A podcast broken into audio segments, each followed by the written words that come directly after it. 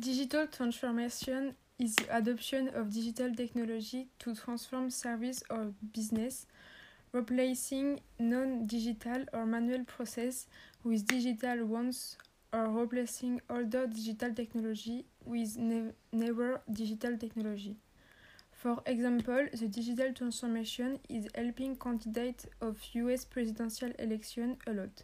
For this, candidates invest in advertising to promote their electoral campaign. Trump has invested $39 million dollars in ads on Facebook and Google. But the one who invests the most is Michael Bloomberg. He invests a total of $16 million in digital transformation. Digital transformation is also helping large companies like McDonald's. Indeed, McDonald's has invested in self-service kiosks, but also in table service delivery, mobile charging point, table-mounted tablet, and more. Digital uh, McDonald's has also renovated dining areas and introducing two-lane drive-throughs. This allowed that in the first quarter of 2018 alone, McDonald's saw a 9% increase in revenue and 13% increase in net income.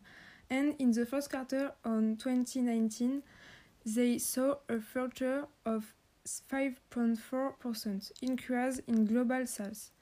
The global company Nike has also invested uh, in digital transformation. This made it possible to do 24 billion dollars in future sales in a year and sales 36% year over last quarter, emerging as one of Nike's competitive advantage.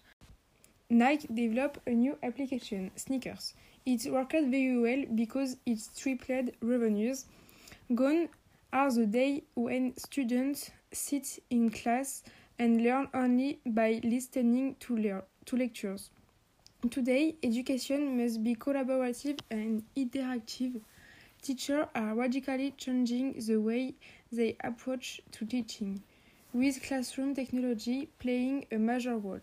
Digital transformation has a positive impact on students, learning by opening up a world of endless possibilities and collaboration.